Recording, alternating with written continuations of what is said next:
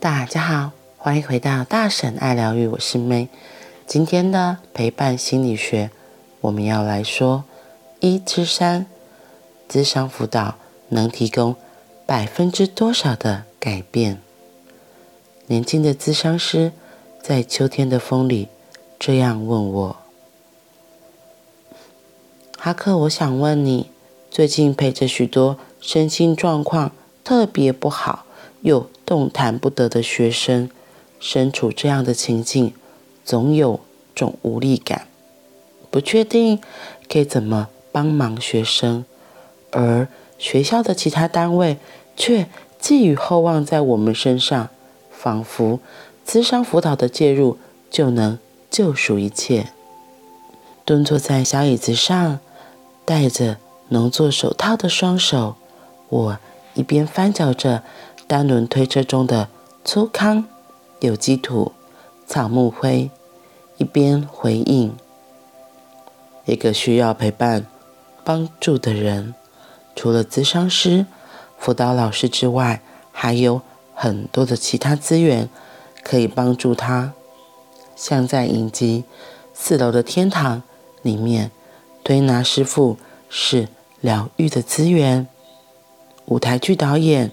也是资源，半夜在墙壁上涂鸦创作也是非常精彩的疗愈资源。你觉得你能协助学生的部分，可以占这所有资源的百分之几？年轻的咨商师歪着头想了想，回答说：一到十 percent。年轻的智商师后来说，自己也没有想到会这么低耶。呵呵，真好，我心里这么想。这么年轻，没有把自己对于改变的责任和能力过度膨胀，看到自己只能负责一到十 percent，这真是一个非常好的消息啊！我呢，做了这一行。也二十几年了，我心里的答案是介于十到十五之间。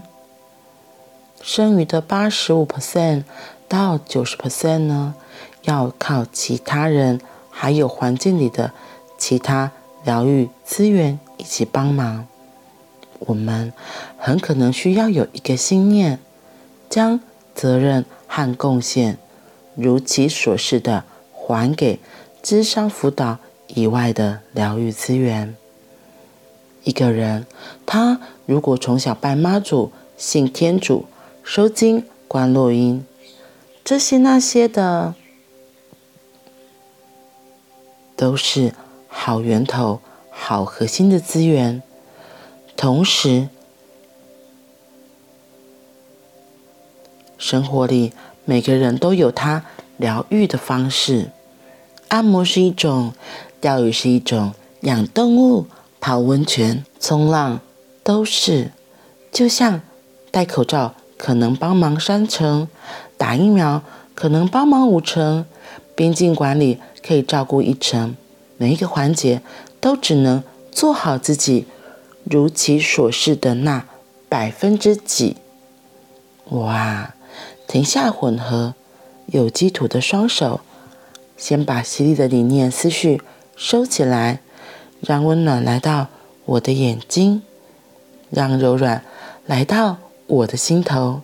看着眼前年轻的助人工作刚起步的孩子，我深吸一口气，专注又柔和地说：“你没有能力去负责一个学生改变的百分之五十，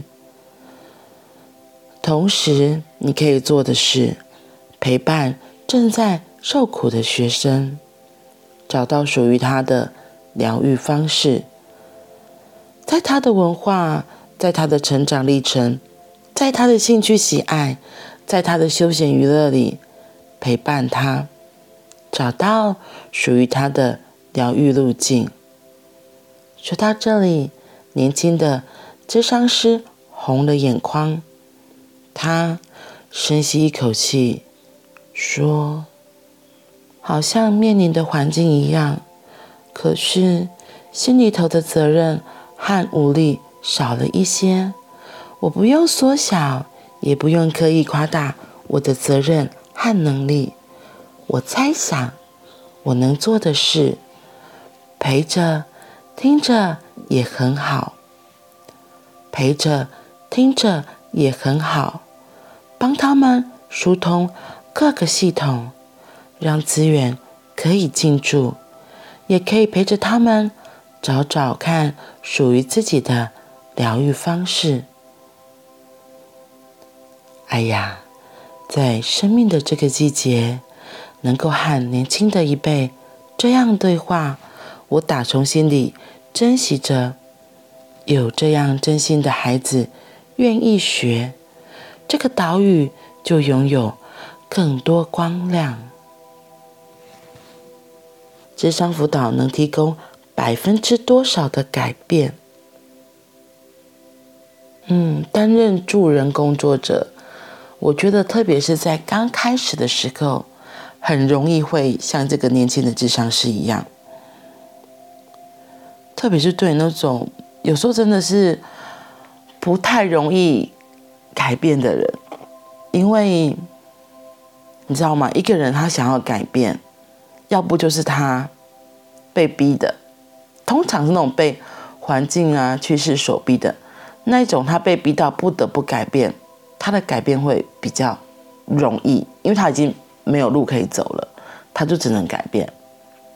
那有时候他的舒适圈还很大。他只是嘴巴说着要改变，可是底下根本没有。他的骨子里明明就觉得我现在就过得很好，我为什么改变？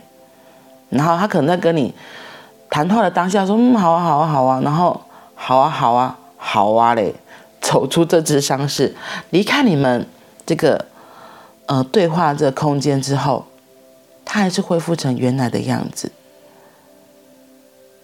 所以，我记得。很早期的时候，我刚刚接触身心灵，因为那时候我的一个老师跟我说：“佳慧，其实你很有资质，你可以协助人。”然后我就觉得我哪有能力？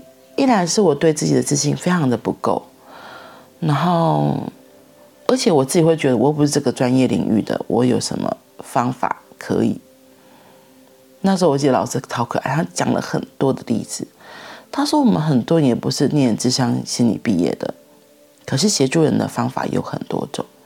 就像哈克今天后来提到的，帮助个案，他在疗愈的过程中，给予的方式有很多种。像四楼天堂里面的按摩师是一个可能，像有时候一个画画，你看了觉得很疗愈，也会触动你心理改变，或是你看了一场电影，其实都是一样的。”又或者是有人养动物啊，他喜欢去旅游啊，去泡汤、去冲浪，都可以让他的心、身心灵获得一个疗愈感，那其实都很好。只是我回想那时候的我，为什么一直那么的不愿意？我跟这个这个年轻人咨商心理是完全不一样。我那时候觉得我自己的责任好重大。我会觉得，如果有一个人来到我面前，我就得为他负起责任。我把自己想的太大，所以那个压力好大，所以我就很不愿意做这件事情。我就会觉得，哈，好可怕哦，好可怕哦。后来慢慢在这几年的过程里，就像。我的塔罗老师跟我说的，他说：“其实你要记得，我们只是给他一个方向，但是选择权还是在个案手上。不是你跟他说，哎，你走这条路可能会发展到什么样的结果，你走这条路可能又遇到什么样子的风景。主要的选择权还是在他手上。可是因为我太害怕给出自己觉得错的。”建议不好的指引，导致他可能会走错方向，所以我就变得太小心翼翼，反而都裹足不前，一直忘记其实每个人都有自己生命自主的权利。我们在给出建议的时候，要执行的人还是对方，还是个案本人。所以，我们当然会想出觉得是对这个案最好的建议。可是做与不做，选择权还是在他。所以，就算他做了你当初给的建议，他后来觉得，可这条路我根本不喜欢呢、他受害的来跟你抱怨说：“哦，你上次说那根本就不行啊！你看我后来怎样怎样怎样，我被你害惨了。”要记得，其实我们只是给出建议，做决定。踏上那条道路的人，关键还是他自己。嗯，所以如果你会有担心、顾虑的话，或许可以好好的停下来看一下。嗯，那我可以提出怎样是真的觉得最好的建议？然后那个当下，你要相信自己，真的就是给出了最好的建议了。有时候我们每个人的生长历程不同，接收到的资讯不同，有时候可能当下给出的建议会不一样，那都没关系，因为那是那时候的我们可以做出最好的建议。如果真的后来跟人跟你说，哎，可是我跟你讲，后来怎样怎样怎样，那我们又多了一个经验哦，那我们之后可以怎么调整？或者是哦，原来是这样啊，嗯，不过啊，我自己后来发现，很容易受害的人呐、他们有时候是他们在那个当下并没有坦诚自己，没有把自己的所有状况真实的说出来，他们有所保留，有时候会是这样，所以这个责任不会百分之百都是属于你自己的，嗯。所以来，哈克跟那个年轻的智商师说：“你没有能力去负责一个学生改变的百分之五十，你可以做的是陪着正在受苦的学生找到属于他的疗愈方式，在他的文化，在他的成长历程，在他的兴趣喜爱，在他的休闲娱乐里陪伴他找到属于他的疗愈路径。”我觉得陪伴一个小孩，或是陪一个人，真的很重要的是，我们自己要能够很稳定，然后像之前提过的，用可爱的眼睛，突然觉得这个人变可爱。我们自己要先把自己准备好，再来面对你现在眼前的这个个案。我觉得这是。助人工作者可以做的一个很重要的事情，你不要自己很慌乱的时候，还想要陪伴一个也很慌乱的小孩，那还得了？有时候你状况不好，你就诚实的跟前来的个案说。像我之前有时候会约个案，我也会跟他们讲说：“诶，我现在临时有个状况，真的我觉得可能不太合适，我们可以改约别的时间吗？”就是调整一下时间，而不是一昧的觉得我现在就是约好就是要这个时间做，那可能帮助不大。嗯，因为如果你是要给出阳光、给出温暖，你自己必须要先有光、先有温暖，不是吗？然后像我现在，有时候也会这样陪伴自己。就是聆听自己身体的感受，我累了，嗯，我觉得我真的累了，那就休息一下。休息的方式有很多种，有时候听听 Podcast 啊，有时候唱唱歌啊，有时候出去走一走啊，离开现在的位置，去找你喜欢做的事情，让自己可以把光带进来自己的生命里。照顾好自己真的是很重要的一件事情。照顾好自己是最重要的，因为你照顾好自己的，你才有多余的心力去照顾别人。这件事情不是只有助人工作者很重要，对每一个人都很重要。对每一个人而言，照顾好自己是最重要的一件事情。那我们今天就先说到这里喽。祝福大家今天都播空照顾自己一下，多多的疼惜一下自己。